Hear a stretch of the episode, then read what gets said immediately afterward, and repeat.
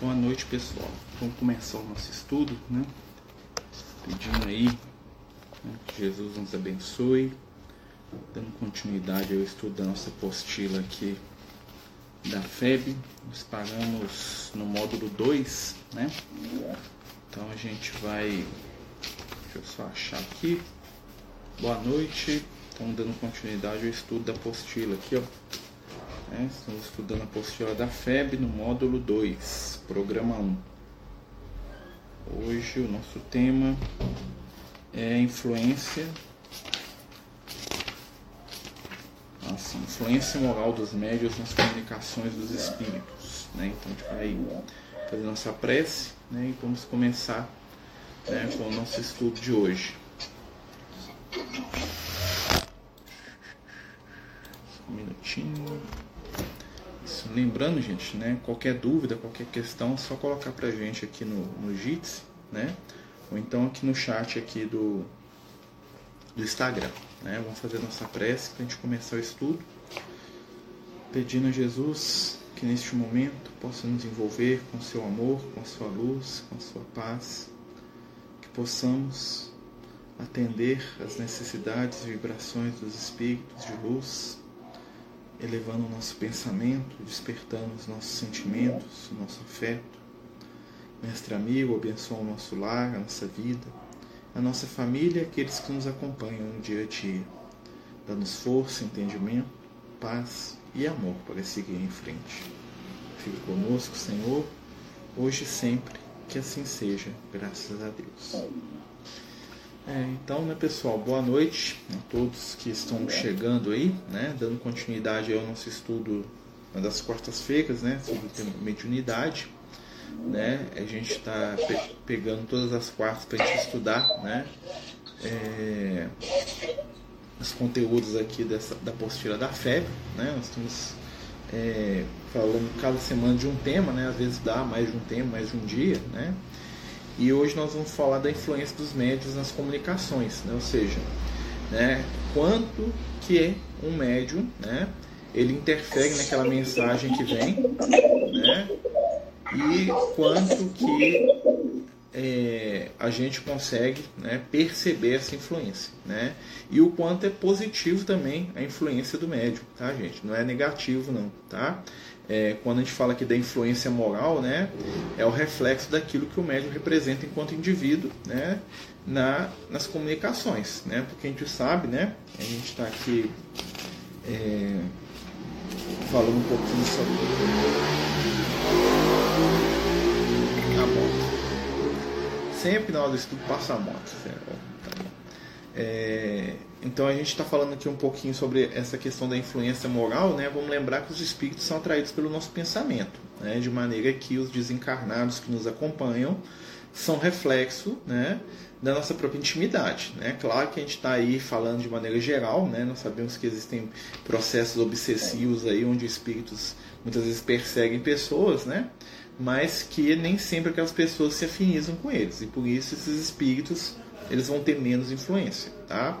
O grau de influência que um espírito desencarnado, né, que um espírito no mundo espiritual tem sobre alguém, está diretamente ligado com a semelhança tá, moral entre aquelas pessoas. Tá? Então, a pessoa que está é, no estado de desequilíbrio, ela tende né, a facilitar o envolvimento com espíritos que estejam no mesmo campo de desequilíbrio, ou seja, os iguais, né, onde quer que se esteja, se atraem. Isso funciona para o mal, mas também funciona para o bem, né? ou seja, os espíritos santificados, os espíritos que buscam valores superiores, os espíritos que trabalham a renúncia, que trabalham lá os aspectos né, espirituais da luz e do bem, esses espíritos eles vão atrair, né, ou esses encarnados, no caso, né, vão atrair espíritos que vão lhe participar e vão secundar as suas ações. Né? Então, onde né, a nossa mente nos leva os espíritos vão estar tá participando com a gente. Então, um viciado vai atrair espíritos viciados. Né? Não tem como eu atrair um espírito de luz com comportamento vicioso. Não tem como né, um, um espírito desequilibrado ficar no ambiente da minha família, da minha vida, né? É, sem que eu é, dê para ele espaço. Né? Quando a gente fala da, desse, desse contato, isso vai explicar muitas das nossas situações e das influências espirituais no nosso dia a dia. Tá? Então, entidades desencarnadas são atraídas pelos nossos pensamentos. Tá, gente? Se alguém quiser perguntar alguma coisa, é só abrir o som e falar, tá bom, pessoal? Boa noite aí mais uma vez, né? Então, voltando, né, gente? Então, o que, que acontece? O nosso pensamento atrai os espíritos, né? Então, e quando a gente fala pensamento, não é só aquele pensamento de momento. A gente fala assim, nossa, pensei uma besteira que atraiu o espírito. Não, né? É o nosso pensamento constante, é aquilo que nós somos, o reflexo, né? Por exemplo, é, o que eu sou mais durante o meu dia a dia? Eu sou uma pessoa mais equilibrada ou mais desequilibrada? É isso que vai contar no final. Né? Que eu estou equilibrado o dia inteiro e aí eu tenho um pensamento de raiva, de ressentimento, de tristeza durante 5 minutos. Isso vai ser suficiente para atrair o espírito? Não. Né? O que vai atrair é a média né, da minha energia. Ou seja, se eu passo o dia todo no, no ambiente do vício, né? por exemplo, se eu passo o dia todo bebendo, né, é, usando drogas, usando, né, tendo comportamentos desequilibrados, a minha companhia vai ser espíritos desequilibrados. Se eu passo o dia inteiro me esforçando no bem e eu tenho uma, uma queda, ou eu, tenho um problema durante um momento, um, eu não vou atrair espíritos naquele momento. Tá? Então é a nossa constância. Né? Então, se a gente quiser saber para onde que a gente vai quando a gente desencarnar, é só observar as nossas ideias, os nossos pensamentos, e isso vai dizer para a gente sobre o tipo de ambiente espiritual que nós vamos buscar né? É, ao deixar aqui o corpo físico. E nas comunicações, ou seja, nas mensagens que os espíritos passam, isso também vai é, influenciar. Né? Não tem como o espírito de luz se manifestar através de um médium que seja totalmente é, corrompido.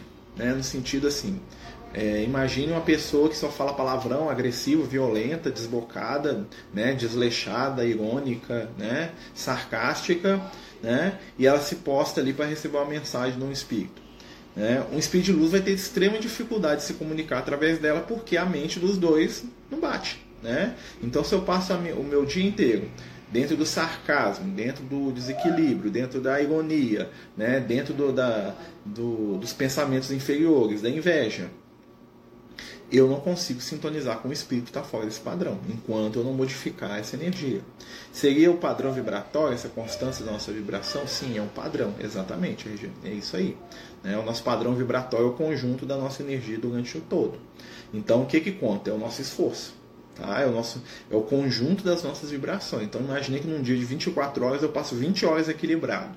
Então, essas 20 horas equilibradas que vão ser, né, é, os, o, vamos dizer assim, que vão ser a minha, a minha, o meu retrato da, áurico. E no caso de médicos como João de Deus, que realizava curas, espíritos desequilibrados podem promover curas. Né? Normalmente, espíritos desequilibrados eles promovem curas como? Às vezes eles estão lá perseguindo uma pessoa, simplesmente eles se afastam. O ato deles se afastarem vai dar uma sensação de alívio para a pessoa. Tá? Isso é muito comum em processos obsessivos, né? onde espíritos desequilibrados estão ali atazanando a pessoa, ela está naquela angústia, naquele sofrimento, né?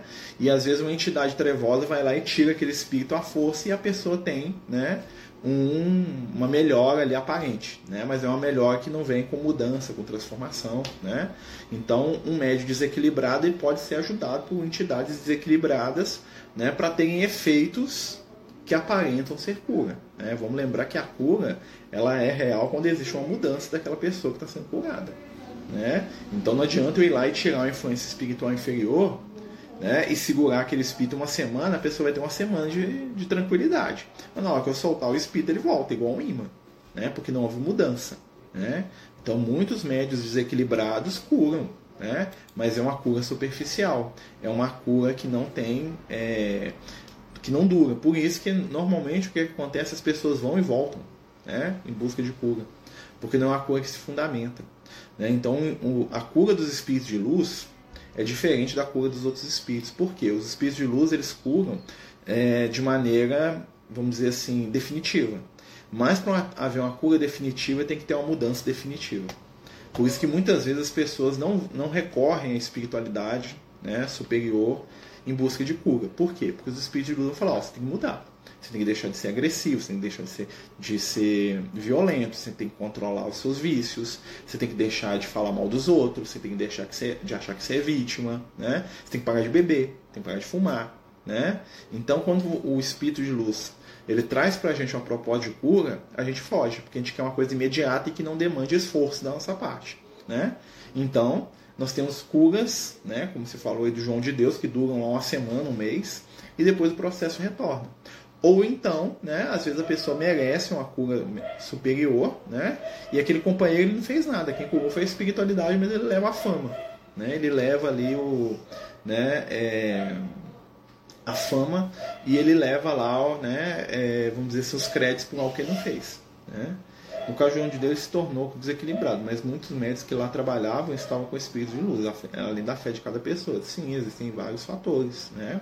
O que acontece ali no caso do João de Deus foi uma armadilha das trevas. Né? O João de Deus ele foi, vamos dizer assim, na verdade os espíritos que estavam lá manipulando ele queriam criar uma um, um, processo que afetasse né, a ideia da espiritualidade de maneira pesada, ou seja, eles estimularam ele lá mais de 20 anos, né, para na hora que eles dessem a cartada fosse igual uma bomba caindo em cima da, das questões espirituais, apesar dele não ser espírita, tá, gente? O João de Deus nunca foi espírita, ele nunca leu um livro do Allan Kardec, nem se interessou por nada da doutrina espírita, né?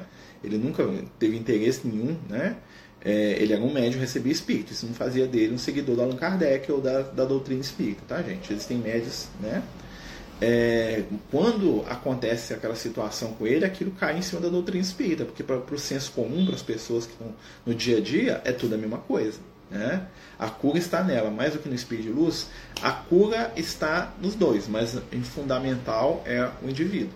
Né? A cura real demanda esforço, tempo e mudança, né? que é algo que hoje a maioria de nós né, não está muito interessada. A gente quer resultados rápidos que demandem o menor esforço possível e que me permitam voltar para tudo que eu fazia antes. Né? Aquela famosa história. Né? Eu bebo até cair, meu, meu fígado está destruído. Eu quero ir no médico. Eu vou no médico, eu quero que o médico me dê um remédio que cura meu fígado, que eu não sinto mal e que eu volte a beber. Né? Aí não tem jeito. O médico vai falar assim: não, você tem que parar de beber. Mas eu não quero parar de beber, eu quero não sentir mal de beber. Né? Então, assim, é essa que é a grande dificuldade da cura no nível espiritual, porque a cura demanda mudança. E é difícil a gente deixar de ser egoísta, de ser vaidoso, né? de ser vitimista. É difícil a gente deixar de culpar os outros pelas nossas responsabilidades. Né? O caso de João de Dois Pirro, com certeza, né? Foi algo que foi programado, né? Ele foi manipulado durante mais de 20 anos, os espíritos foram dando corda para ele, e na hora que eles viram que ia ser uma bomba muito grande, eles explodiram ele, né? Sem dó nem piedade. Né? Foi isso que aconteceu.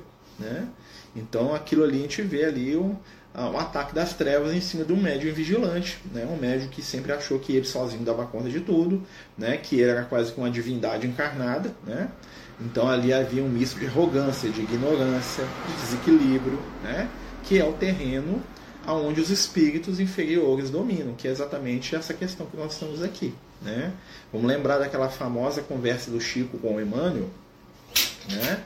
que o Chico, em determinado momento, ele vai né, conversar com o Emmanuel e fala assim, eu estou muito preocupado porque todo mundo fala que eu sou santo, que eu sou muito bom, que eu sou muito iluminado, né? Isso o Chico falando para o Emmanuel, né?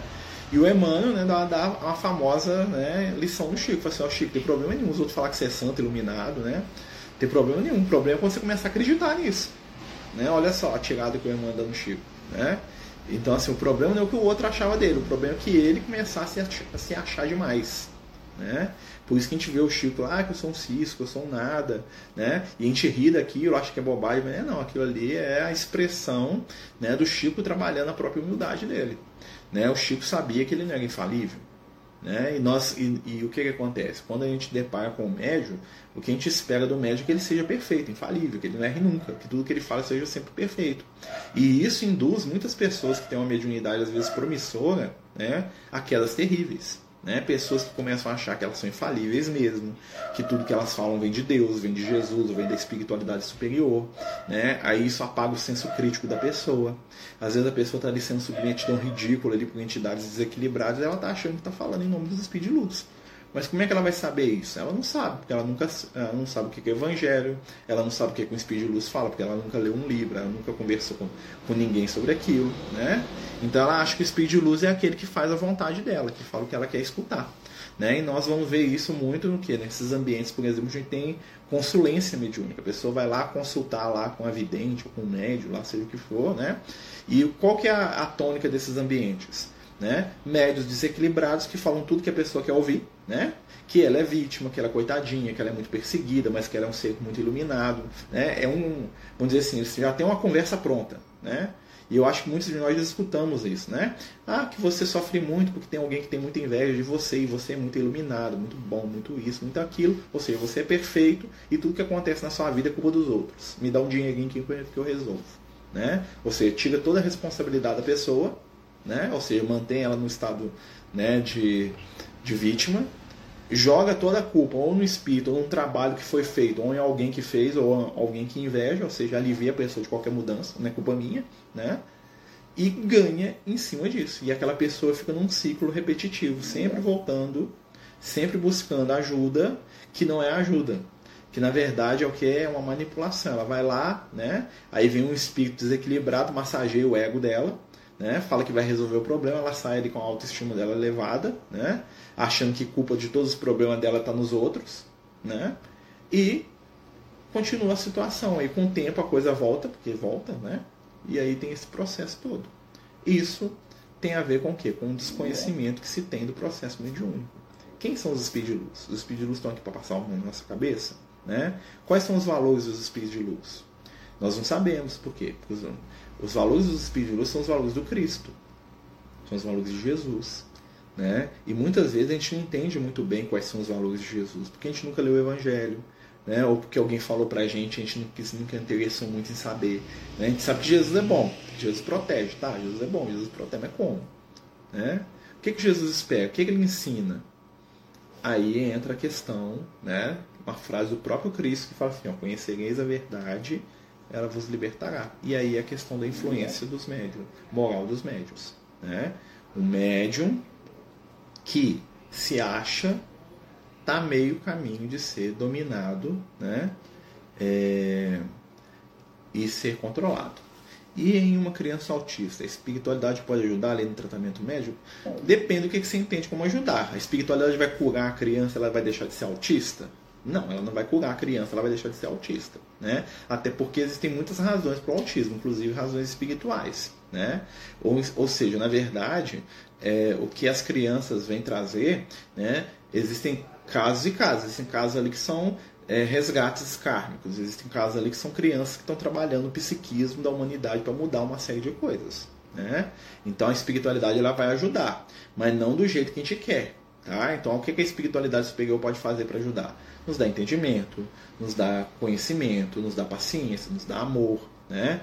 É, pode nos ensinar através da própria criança. Né? Muitos espíritos que reencarnam né? como crianças autistas são espíritos evoluídos, né? iluminados, tá? que vêm nessa condição para poder ensinar para a gente muitas coisas, né? principalmente questões sobre ser verdadeiro, desprender. Né? Então, alguns espíritos iluminados reencarnam para poder serem alvo da nossa atenção, para poder desfazer uma série de situações. Porque se eu não estivesse cuidando dele ou dela, né, eu estaria bebendo, eu estaria enchendo a cara na droga, no sexo desequilibrado. Então, como eu estou cuidando do meu filho ali ou da minha filha, né, eu não estou fazendo isso. Então, aquele espírito está me ajudando em vez de me atrapalhar. Tá? Então, muitas vezes o tempo que a gente que a gente perde, né, que na verdade a gente está ganhando, né, cuidando de alguém, é tempo ganho. Porque se eu tivesse aquele tempo livre, eu estaria usando aquilo para coisa que não presta. Né? Então a espiritualidade está nos ajudando não do jeito que a gente espera. Tá? O médio cego precisa ter cuidado com o que diz para não interferir no livre-arbítrio de quem busca ajuda. Sim, até porque ele não tem condição de falar né, algo que, né, que, né, que vá definir a vida de ninguém. Tá, gente? Os espíritos de luz não fazem isso. Tá? Os espíritos de luz não fazem, faça isso ou faça aquilo. Que normalmente o espírito dá palpite sobre tudo é espírito inferior. Tá? Um espírito iluminado, ele nunca vai tolir o nosso livre-arbítrio e falar assim, não faça isso, não faça aquilo. Né? Os espíritos de luz eles não agem assim, por mais que a gente queira, né? Porque né, nos muitos anos que a gente está aí na questão da mediunidade trabalhando, a gente vê que a maioria das pessoas que procuram ajuda querem que os espíritos de luz digam para ela faça isso ou faça aquilo. Né? Por quê? Porque eu estou entregando a minha vontade para o de luz. Então se der errado é culpa dele. Se der certo, né, eu agradeço de joelho, mas se der errado a culpa é sua. Né? E tudo que os espíritos iluminados fazem é para desenvolver em nós a nossa autonomia espiritual. Eles não querem a gente dependente deles, eles querem que a gente cresça para poder trabalhar junto com eles no bem. É bem diferente. Já um espírito inferior, ele quer a gente escravizado à vontade dele, fazendo tudo que ele manda. Né? E aí nós vamos ver né, que isso também existe no plano físico. Né? Existem médiums que têm prazer, né? quando eu falo médium, gente, né, inclusive líderes religiosos, têm prazer de dominar a mente das pessoas e as pessoas fazerem tudo que ele manda. Né? Né? Serem ali bonequinhos da vontade dele. E isso não é a vontade do Cristo, não.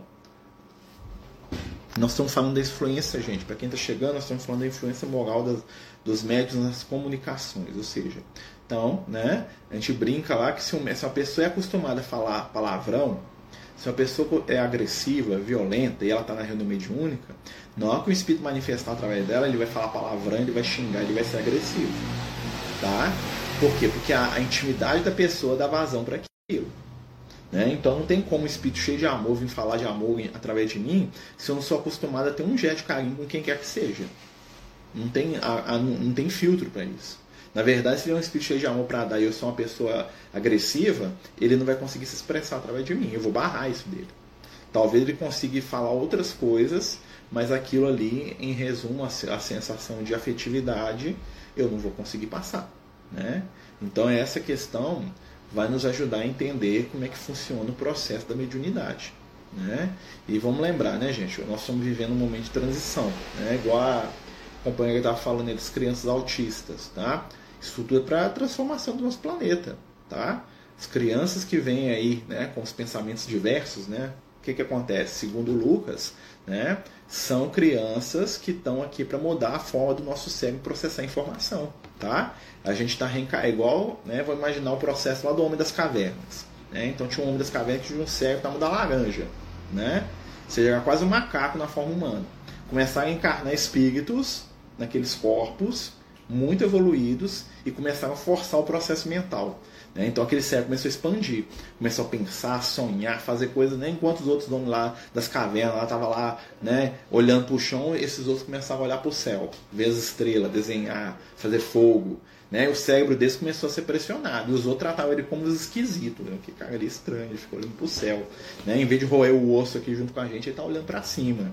Né? Ou seja, é algo diferente, é algo diverso. Né? É algo estranho. Né? não pensa igual a gente, está fora da caixinha. Nós temos que regularizar, nós temos que fazer ele olhar para baixo igual a gente olha, né? É a mesma coisa que nós estamos vivendo hoje. Está reencarnando um monte de espíritos, né? Que tem características que são muito diferentes das nossas, muito mais espiritualizadas que as nossas, né? E a gente está preocupado se ele vai ter um emprego, se ele vai trabalhar, se ele vai ser rico, né? Espíritos para os quais os valores materiais e nada é a mesma coisa. Né? Eu estou morrendo de preocupação se ele vai ser um médico, um engenheiro, vai ganhar 10 mil por mês ou 50 mil por mês. Ele não está nem aí. Ele está preocupado em fazer o bem, amar e ser feliz.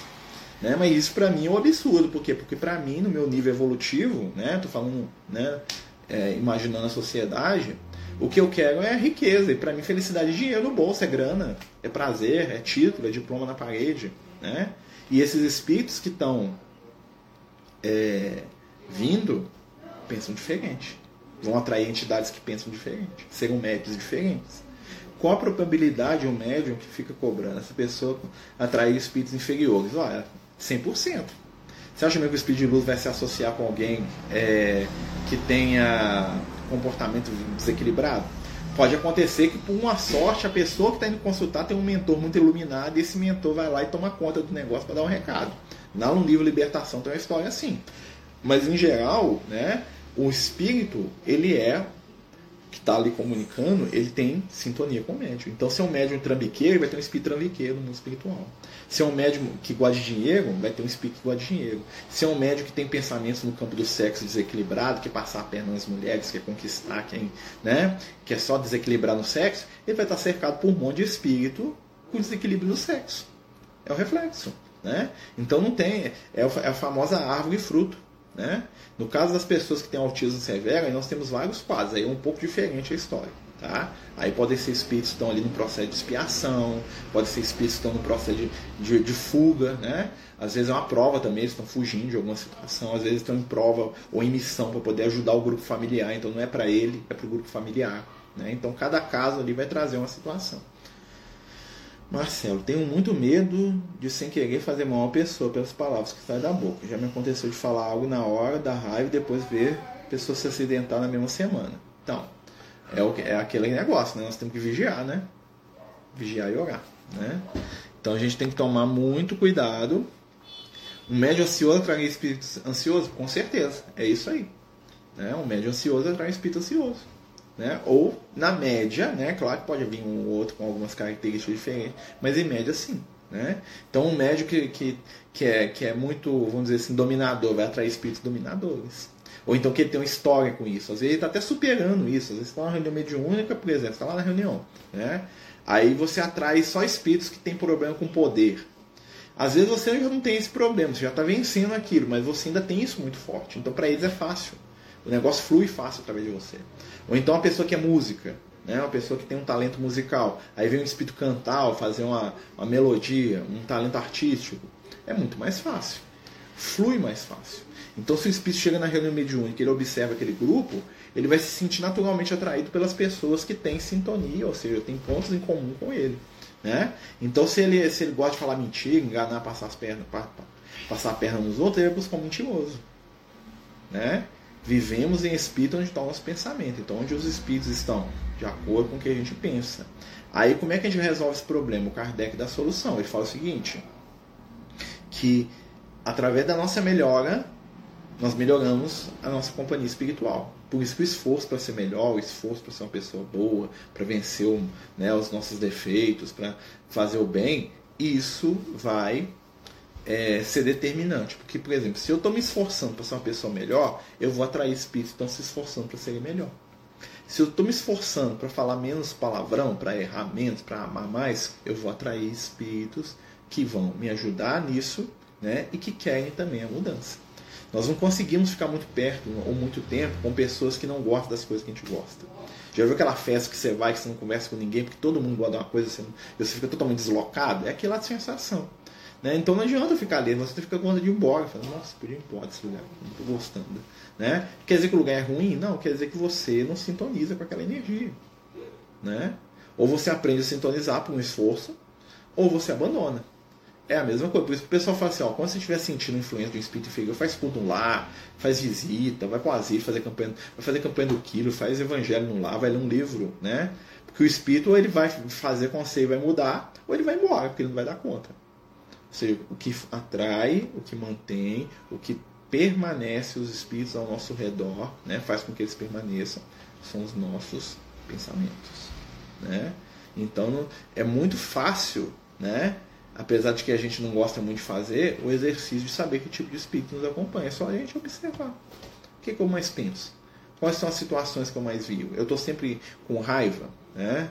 Então, se por exemplo, se eu sou uma pessoa dissimulada, né, o que, que quer dizer? Eu estou sempre rindo para todo mundo, mas quando eu estou sozinho eu sou né, o demônio, né? Quando eu estou com a minha família eu sou outra pessoa. Eu vou atrair espíritos assim que riem na frente e são tenebrosos por trás, né? Então, assim, por isso que a reforma íntima é tão fundamental. Por isso que ele fala aqui, a influência dos médiums né, é uma influência moral. Tá? Mas vamos lembrar que moral aqui que o Kardec fala não é moralidade, é o moralismo, né? não é moralismo. Tá? A moralidade aqui do Kardec é o quê? A busca dos valores superiores. É a ética, é o respeito, é o amor, é a compreensão, é a caridade nesse sentido. Tá? Não é ser moralista, não né? Porque o moralista é aquele que impõe um monte de regra para os outros e não faz nada, né? Que tem horror de tudo, mas no fundo ele quer fazer aquilo. Isso é um moralista, né? Que fala que tudo é pecado, tudo é horrível, tudo é feio, mas lá no fundo ele está ruim de vontade de fazer aquilo.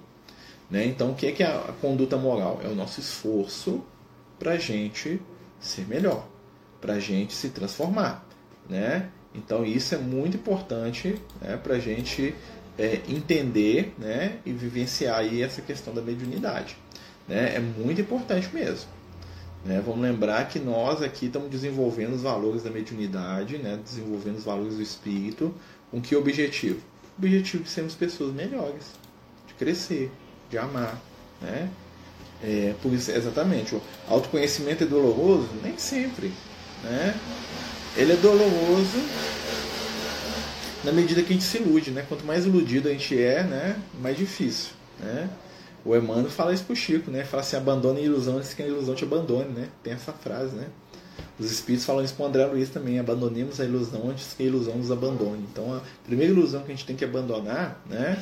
É sobre nós mesmos. Nós temos que aprender a nos amar do jeito que nós somos, sabendo que nós estamos melhorando a cada dia.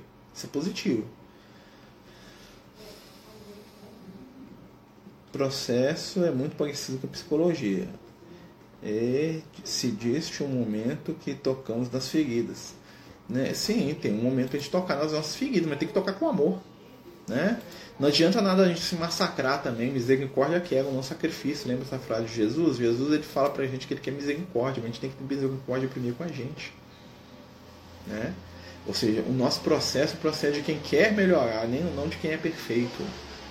E da mesma forma, nós não podemos esperar a perfeição de quem está com a gente ou de quem está perto da gente, ou de quem está à nossa volta, ou quem, quem, perfeição de quem convive conosco, né? porque cada um está dando exatamente o que tem. Né? Cada um de nós oferece, oferta aquilo que tem. Né? Que a gente consiga fazer isso. Né? Gente, alguma questão sobre o nosso tema aqui? A gente está falando aqui muito. Né? Nós estamos falando aqui, ó. Aqui, ó. Ainda que o médium não apresente desejável melhoria moral, ele deve se esforçar para adquirir, porque de uma forma ou outra faz parte do processo de todo ser humano o desenvolvimento das virtudes. É possível, mesmo em situações difíceis, que um médium possa transmitir mensagem de um espírito superior. Isso pode acontecer pelo menos em três situações. Primeiro, se não há um grupo medianeiro que ofereça melhores condições. Segundo, porque o espírito comunicante pode ter intenção de conduzir o médium a uma reflexão sobre a própria conduta e terceira por sentir uma necessidade premente de auxílio no grupo, no qual o médium atua. O que isso quer dizer? Um espírito de luz pode vir através do médium desequilibrado. Se ele estiver querendo ajudar o médico, você vou dar um cutucão nele aqui para ver se ele acorda. Né? Se não tiver nenhum outro que ele, que ele precisa trazer uma mensagem para ajudar alguém, mas não tem ninguém, aquele, é aquele ali ou nada. Então ó, vamos com ele mesmo. Né? Então, assim, nessas situações, um espírito de luz ele se comunica. Mas vai ser uma coisa constante? Vai ser um espírito que vai estar sempre ali? Não. Até porque o próprio médium rejeita mentalmente esse espírito. Né? Quando a gente deixa de cuidar da própria saúde para cuidar da saúde de outra pessoa, está errado, sendo que essa pessoa precisa muito mais da nossa ajuda para ter saúde. É um equilíbrio, né? Tem que ver, né? É, é possível fazer as duas coisas? Né? Ou não? né? Porque algumas pessoas deixam de fazer, né? Eu já vi casos, por exemplo, da pessoa fala assim, não vou fazer nada para mim, fazer tudo para você. E depois ela joga tudo na cara da pessoa que ela fez. Então ela invalidou tudo que ela fez, né? Então, por exemplo, é, aquele pai que, né, que, que, que trabalha igual o cachorro lá, né? É, e coloca lá o filho lá na, na, escola caríssimo. E aí quando o menino toma bomba na escola ou, ou, tem um problema, o pai senta na mesa com ele, mostra todas as contas que ele teve e cobra resultado do menino. Invalidou tudo que ele fez né? Ou então aquela pessoa que fala assim, eu abandonei a minha vida, a minha carreira, eu abandonei isso para fazer por você. E às vezes o outro nem pediu isso para ela. Né? Aí é uma situação que a pessoa está fazendo isso para poder esfregar na cara do outro. Né? Então, assim, todo ato de caridade é um ato de desprendimento. Todo ato de caridade, todo ato de amor é um ato de você estar tá oferecendo algo de seu sem esperar nada em troca. Nenhum muito obrigado. Né? Se o espírito está em condição de renunciar totalmente em favor do outro, ele, que ele faça, mas isso é de intimidade de cada um, tá? Né? Porque tem pessoas que se forçam a, a, a fazer isso, né?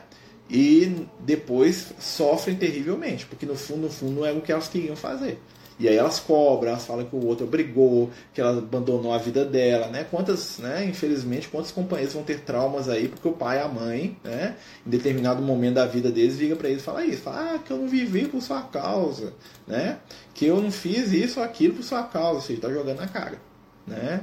Então isso já não é algo muito positivo, ou seja, ele tá fazendo uma coisa que ele não tá dando conta, tanto é que ele tá reclamando depois. né? Então até o trabalho mediúnico é assim, a espiritualidade ela nos convida no trabalho do bem. Mas não tem como ser médio sem renúncia. Tem. Né? Por exemplo, é muito bom você ver os espíritos, você perceber os espíritos, você ver os espíritos de luz. Né? Mas, por exemplo, você vai trabalhar numa reunião mediúnica, ou você vai trabalhar numa casa espírita, você está preparado para o assédio dos espíritos trevosos? Os inimigos, os obsessores das pessoas que você está ajudando, que vão vir atrás de você de alguma forma? Né? Claro que existe um apoio espiritual, mas eles vão incomodar. Né? Então, assim, para você tirar alguém da lama, você tem que enfiar o braço na lama também. Né? E muitas vezes a gente quer o bônus, mas não quer o ônus. Né? Então são coisas que a gente tem que pensar. Né? E ninguém é obrigado a fazer aquilo que não dá conta, não. Né? Então sempre pensar nisso. Fala assim, olha, por isso, por exemplo, às vezes você vai numa reunião, tem médico que não gosta de reunião de desobsessão. Por quê? Porque os espíritos obsessores são difíceis. Fala assim, não, esse tipo de trabalho eu não quero fazer. Né? Se você ama, você, você renuncia. É, né? Mas qual que é o limite da renúncia, Tereza? Isso é impossível dizer para você, porque isso é da sua intimidade. Né? O que você não pode é sofrer com isso depois. Né? Claro que quando a gente fala não pode, né, parece que está proibindo a pessoa, não é isso não. O que está falando assim, a gente tem que se conhecer para a gente aprender a fazer aquilo que a gente dá conta. Não tá, né? Porque muitas pessoas querem ser o herói do mundo sem dar conta disso né? Eles querem salvar o mundo, prometem muitos fundos, né? Até para a espiritualidade lá no mundo espiritual, né? Que eu vou fazer, que eu vou acontecer, que eu vou ser assim, que eu vou ser assado, que eu vou, né? Que eu vou salvar o mundo, que eu vou resolver, que eu aconteça, que eu faço. Aí chega aqui no plano físico, corre, né? Ou então reclama daquilo que ele mesmo pediu, né? Muitos companheiros que reencarnam chegam no plano físico, né? Prometendo que vão trabalhar e fazer e acontecer. Não foi que é o seu caso, não, tá? E aí, o que, que acontece? A primeira dificuldade, eles falam que a vida deles é ruim, que a vida não presta, que a vida não serve, que eles não queriam estar aqui, porque não sabem que nasceu, né? Quando, na verdade, esses espíritos, eles estão fazendo, né, exatamente aquilo que eles queriam. Eles pediram para estar naquela situação. E aí eles falam que não dão conta. Por quê? Porque lá no mundo espiritual é fácil, né? Você fala, você promete, né? A gente fala assim, não, eu faço tudo. Eu vou fazer caridade, eu vou perdoar, eu vou amar, eu vou ajudar todo mundo. Eu não vou reclamar de nada, eu sou muito bom, né? Aí chega aqui na primeira dificuldade, nós, né? Como diz lá, né? dizia meu avô, nós sartamos de banda, né? Nós pulamos fora do negócio, né? Porque né? não é bem isso que eu queria, né? Eu achei que era diferente, né? Quem aguenta, né? Quem suporta. Lembra daquela dona, dona Dalina lá no nosso lar, né? Né? Ela queria ajudar a família dela, mas ela não queria ter problema nenhum. Ela queria ajudar, né? mas não queria aprender, não queria renunciar, não queria abrir mão de nada. Né? E aí chega um ponto que o Espírito fala para ela, fala assim, ó, se você não sabe, quem não sabe doar não está pronto para receber. Né? Então isso tem a ver muito com essa questão mediúnica. Né? À medida que a gente vai trabalhando a nossa mediunidade, nós vamos percebendo né, que existem muitas e muitas situações né, que vão nos ajudar aí no nosso crescimento espiritual, na nossa melhora espiritual, né? Muitas situações aí que vão colaborar aí, né, para nossa melhora aí, para nossa, né, nosso desenvolvimento como ser eterno, né, como diria lá os, os irmãos de luz, né? Tem muitas coisas aí que vão colaborar para isso, depende da gente, né? Gente, nós estamos falando aqui né, da influência moral dos médios né, nas comunicações. Né? Então, como que eu vou melhorar o meu contato com os bons espíritos? Trabalhando as minhas virtudes. Por isso que a gente fala assim, vai trabalhar. Né? Quando a gente vai começar com o médio na casa espírita, é uma coisa que a gente sempre fala, o médio tem que ter uma tarefa de estudo, tem que ter a tarefa mediúnica, né? E tem que ter uma tarefa de auxílio. Ou seja, o cara tem que fazer a reunião mediúnica, participar de uma reunião de estudo e ter lá durante o dia o seu espaço para ele fazer o bem. Ou seja, ele tem que ter lá um espaço para ele ajudar, o dia dele fazer caridade, o dia dele ajudar quem precisa, né? Então, um bom médio ele vai ter que trabalhar. Estão nessa fase, não posso ver ninguém com problema que quer ajudar. Por vezes me perco, mas a gente tem que ver o que quer ajudar. Né? Jesus nos ajuda o tempo todo sem vir aqui tomar as nossas, os nossos problemas para Ele. Né? Jesus nos ama. Né? E isso eu acredito que ninguém tem dúvida, né? que Jesus nos ama. Entretanto, né? o Cristo ele não vem aqui sofrer a minha dor. Ele não vem aqui passar a minha prova. Ele me dá força para superar. Né? Então o auxílio muitas vezes está na presença, né? Está na companhia, está no auxílio, né? Então eu vou ajudar, eu vou colaborar, né? Eu vou oferecer aquilo que eu tenho de melhor, né? Eu vou oferecer, né? O amparo, a compreensão, né? Eu vou estar junto, mas eu não posso tomar o problema do outro para mim. É a, é a, questão do equilíbrio, né? É uma coisa que a gente tem que desenvolver. Eu lembro que uma vez lá no Francisco uma senhora que foi lá buscar ajuda, né? Ela tinha problemas seríssimos dentro de casa, com o marido, com os filhos, era uma situação assim complicadíssima. Muito sofrimento, muita dor, muita. Sabe, uma situação assim de, de chorar mesmo. Né? Processo obsessivo, um monte de filho brigando, né? E assim, a gente fazia reunião, a gente tentava ajudar, a gente ia na casa dela, fazia culto no lar, né? Um dia ela virou pra gente lá na casa espírita e pediu, né? Ela queria que o pessoal do Francisco e a gente lá da casa se organizasse para cada dia um de nós dormir na casa dela. Ou seja, ela queria que a gente assumisse a vida dela junto com ela, que fosse morar com ela na casa dela, né? E fosse lá ser, né, vamos dizer assim, viver a vida dela, né? E aí, né, a gente foi, né, o pessoal ficou muito sentido com aquilo, né? Mas a espiritualidade falou, não, não é para vocês fazerem isso, não. Vocês estão ajudando. A prova é dela, não é sua. Ela quer, na verdade, ela está pedindo para vocês pegarem a cruz dela e carregar. Né? Você pode ser o signeu, você pode ser o cara que vai ajudar, que vai aliviar na cruz. Mas você não precisa carregar a cruz para o gato pulou. Na verdade, o tigre. né? Então isso também é amor. Né? Os espíritos de luz eles nos amam, mas eles não vêm aqui resolver os problemas, não. Né? Eles nos amam, eles têm por nós um carinho, uma afetividade muito grande, né? mas eles não vêm aqui é, tomar para eles a responsabilidade que nos pertence, que nos convém das nossas, né, das nossas realizações. Né? E esse meio termo é o grande, vamos dizer assim, é o grande segredo aí do trabalho mediúnico. Né? Encontrar esse ponto de equilíbrio, né? encontrar esse caminho do meio, essa situação que, né, que, que ajuda né, e que é, não torna dependente o outro da gente. Né? Fazer para os bebês conta, né? Claro que conta. Né? Todo bem que se faz conta, a nosso favor, né? O Chico falava isso, né? O bem que fazemos é o nosso advogado em todas as partes da vida, né? Então, quando eu estou fazendo bem, é, eu estou sendo, eu estou trabalhando valores aí, né? Eu estou desenvolvendo valores espirituais aí para o meu futuro, né? Quando eu estou fazendo bem, eu estou desenvolvendo valores aí para minha eternidade, né, gente? Nós estamos falando aí da influência dos, do, dos espíritos né, nas comunicações através da moralidade dos médiums. Né? Alguém quer, quer comentar, quer fazer alguma observação, fique à vontade, quer perguntar alguma coisa. Né? Nosso estudo aqui já está nos 10 últimos minutos. Né? Lembrando, gente, que a gente está com o estudo de mediunidade todo domingo. Né? Esse domingo não vai ter porque é Comecom, né? que vai ser lá no Francisco de Assis, que é a confraternização das Mocidades Espíritas de Contai, vai ser lá no, na nossa casa, né, esse domingo, né? É, então a gente não vai ter o estudo, mas todo domingo, 11 da manhã, lá no Francisco de Assis, nós estamos fazendo um estudo de mediunidade também. Quem quiser ir lá visitar para assistir o estudo, né, a parte do, do teórica é aberta para quem quiser participar, tá? Então quem quiser ir lá assistir o estudo, né, vai ser muito bem-vindo, pode participar, né? Está convidado a participar lá com a gente.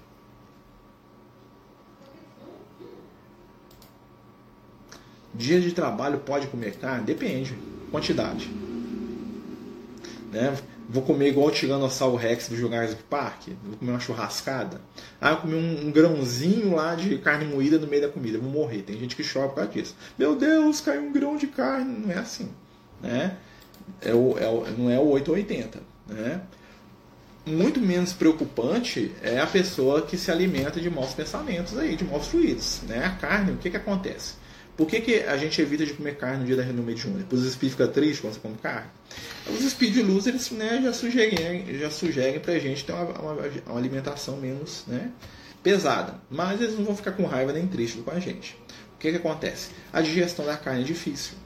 Né? Isso, né, quando você é, come demais, um alimento muito pesado, o que, que, acontece? O sistema circulatório manda toda a sua corrente sanguínea, né, concentra a circulação sanguínea na região do estômago, do intestino, para fazer a digestão.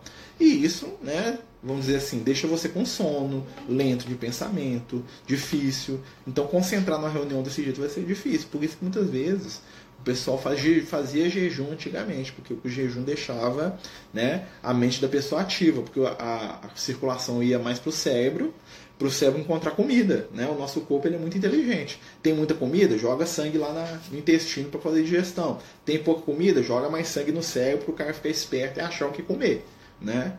Então o pessoal, o que, que eles faziam? Eles comiam menos, né? para a percepção mental dele ficar mais aguçada, mais ativa. É por causa disso, gente. Né? Ah, tem a questão da energia das carnes, tem, tem, né? A energia da carne é mais pesada, é mais difícil de lidar em vários aspectos, tanto material quanto espiritual, né? Então é, é um conjunto de fatores. Então, mas se a pessoa comeu lá um pedacinho, a esquinha de carne moída lá sem querer, isso não vai dar problema nenhum para ela. O endereço é o mesmo, é assim, é Rua Francisco Rodrigues Pereira, 224, Bairro Industrial Contagem. Francisco Rodrigues Pereira, 224, Bairro Industrial Contagem. Uma entidade pode ajudar a gente a sair da situação difícil? Pode. Normalmente eles ajudam até mais que a gente imagina, né? Eles dão bons conselhos, eles nos sugerem, eles nos ajudam, eles nos intuem, eles nos acalmam, eles nos consolam, né? Eles nos envolvem com boas energias, eles não resolvem o problema pra gente. Mas eles podem movimentar as coisas a nosso favor se nós tomarmos o bom caminho. Né? Então, por exemplo, uma situação difícil. Aí imagina que eu estou brigando com alguém que, que o Speed Luz vai? Vai mandar eu ficar quieto, vai falar para eu ficar calmo, para me perdoar, para me compreender, né? Mas aí eu cismo e dou um tapa na cara do outro. Aí o Speed Luz não tem muito o que fazer. Por quê? Porque eu não segui o conselho dele. O conselho do Speed Luz é o quê? Perdoa, compreende, ama, ajuda, né? É tudo aquilo que a gente não quer fazer quando a gente está com raiva dos outros, né? É o que os Speed Luz falam pra gente. Você tem que perdoar, compreender, respeitar, amar, né? Então, assim, por isso que às vezes é, parece que eles não ajudam. Na verdade, eles ajudam sim. A questão é que nós né, não gostamos muito dos conselhos que eles dão, porque normalmente a gente quer conselhos que reforcem os nossos comportamentos desequilibrados. Né? E os Speed Luz não vão reforçar comportamento infantil da nossa parte. O Speed Luz não vai vir falar para me brigar com alguém, para me agredir, não vai passar a mão na minha cabeça, falar que eu sou o coitadinho, né? que ele vai me proteger mesmo eu estando errado. Não vai fazer isso. Né? Que aí eu, né, a situação às vezes complica. Todos temos amigos espirituais que nos acompanham, com certeza. Mais de um, com certeza. O que acontece é que, né, se a gente não dá atenção porque eles nos aconselham e falam, eles afastam, eles esperam um bom momento. Né? Os espíritos mesmo falam isso com Kardec lá no século XIX. Fala assim: ó, todo mundo tem um guia espiritual. Quando esse guia espiritual ele, ele, percebe que a influência dele não é desejada, né? porque muitos de nós não querem a influência do espírito, né? quer, quer acalmar, quer falar de luz, de amor, de bondade pra gente. A gente quer quebrar o pau o que, que acontece? Esse espírito se afasta e deixa o melhor momento surgir. Né? Conheço uma amiga minha, tem intuição maravilhosa. Como ela ajuda as pessoas, super equilibrada. E é tão sofrida. Aí depende, né? Porque às vezes o médio ele traz também dentro de si situações que, né? É, o médio não é um ser perfeito.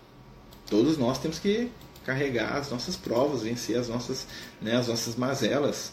Né? Nós todos somos espíritos aí que tão, estamos num processo de melhora. Né? Todos, nós todos aqui estamos né, num processo né, de aprendizado. Né? Eu vou colocar o endereço. Só lembrar, gente, esse domingo não tem não, tá? O que vai ter no outro domingo, a partir do outro domingo. Esse domingo agora tem um evento lá que é a Comecon. Né? Até as pessoas que cometem crimes têm com certeza. Esses são os que mais precisam. Lembra da frase de Jesus? Né? Eu vim para os doentes, né? O que acontece é que normalmente esses espíritos não têm muita influência na pessoa, né? porque a pessoa não quer. Né? É aquela questão, às vezes você tem um pai ou uma mãe que são, são anjos, mas você prefere andar com a turma da rua que é um monte de desequilibrado, violento e agressivo. Né? Se, seu pai te chama para né, coisas positivas, você, ah não, esse cara é chato, não quer saber. Né? Então, assim, é uma situação complexa, nós vamos falar assim, viu, Regiane? Poder, posso afirmar que nos momentos mais difíceis os espíritos de luz estão sempre atuantes. Minha artista no momento de Alzheimer muito difícil, mas graças aos bons espíritos tem sido assessorado e inspirado por eles, que tem dado ótimo resultado. Com certeza, os espíritos de luz nos ajudam, né? Muito.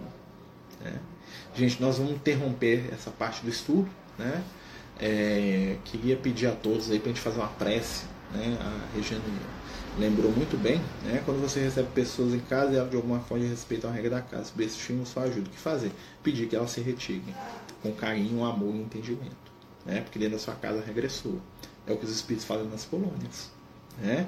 Lembra lá tem um livro lá Nosso Lar, né? Lá no livro Nosso Lar tem um capítulo chamado Vampiro, tá? Que não é vampiro mesmo, né? É uma forma de falar porque é um espírito obsessor, né? Pega o livro Nosso Lar e lê o capítulo Vampiro. Você vai ver como é que eles lidam com espíritos equilibrados. Eles não deixam entrar no nosso lar né? Não deixa. E os ateus? Ó, os ateus eles fazem aquilo que a consciência deles determina e vão ser, né? É, vamos dizer assim, julgados pela própria consciência. Acreditar em Deus não é fator determinante para ser bom, não. Ah, tem muita gente que não acredita em Deus e é mais, é mais espiritualizado que nós todos juntos, faz mais o bem. Tem gente que não acredita em Jesus, mas vive o que ele prega. Está melhor que eu, né? que acredito nele demais. Né? E às vezes nem tanto consigo viver o que ele prega. Né? Então, né? então tem muito companheiro nosso aí ateu né? que a gente tem que tirar o chapéu porque o cara é mais espiritualizado que a gente, porque ele é espiritualizado na ação, ele não fala em Deus, ele não fala de Jesus, né? ele acha tudo bobagem. Mas se você pegar o que Jesus ensina, o cara vive tudo. A moça vive tudo que Jesus falava, mas você faz tudo que Jesus fala. Né? Se você falar, fica até com raiva. Mas é, eu conheço uns assim. Né? Tem horror de religião, mas se, se você pega a vida da pessoa, ela faz tudo que Jesus ensina. Fala assim, nossa, tá mais espírita que eu. Né? Que vejo espírito. Então, né? É, gente, nós vamos fazer um momento de prece aqui. Né? No, o que importa é a, é a intimidade, não a crença. Né? Não importa o que a pessoa acredita, importa o que ela vive. Nós vemos aí que tem muito líder religioso aí que se estrepa aí, que vai para as regiões inferiores, depois desencarna, porque fala, sabe da verdade, fala mentira. Ensina mentira, rouba. Né? Então o cara que não acredita em Jesus, mas ama, ele vai chegar no mundo espiritual e vai acostumar em três dias, ele acostuma. Ele vai, ah, existe, que legal, que já viu um de luz, já está lá trabalhando. Uma semana depois resolveu o problema.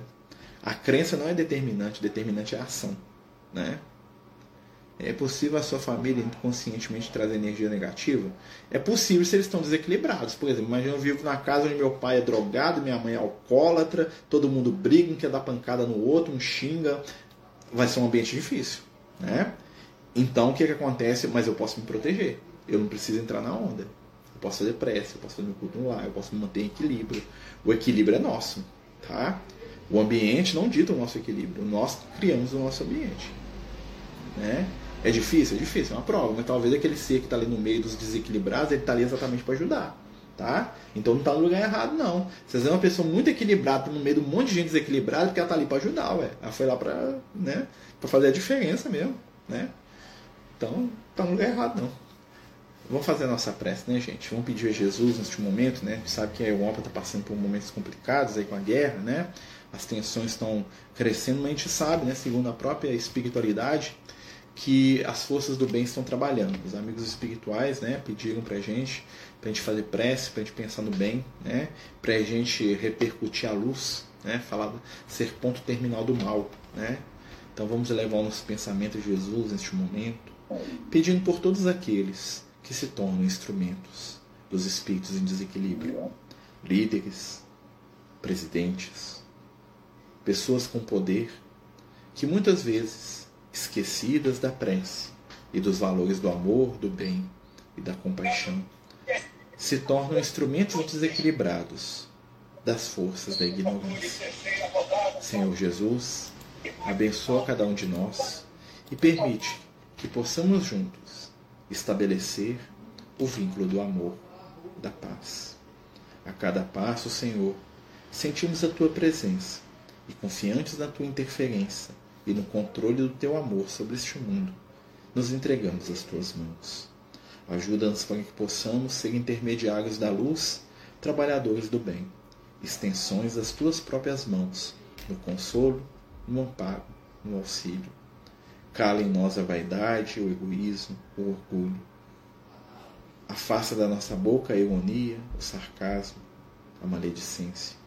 Nos ensine a alegria de doar, de compreender de perdoar, de entender o nosso irmão, como precisamos também sermos entendidos. Abençoa cada um de nós e fique conosco, hoje e por todo sempre. Que assim seja.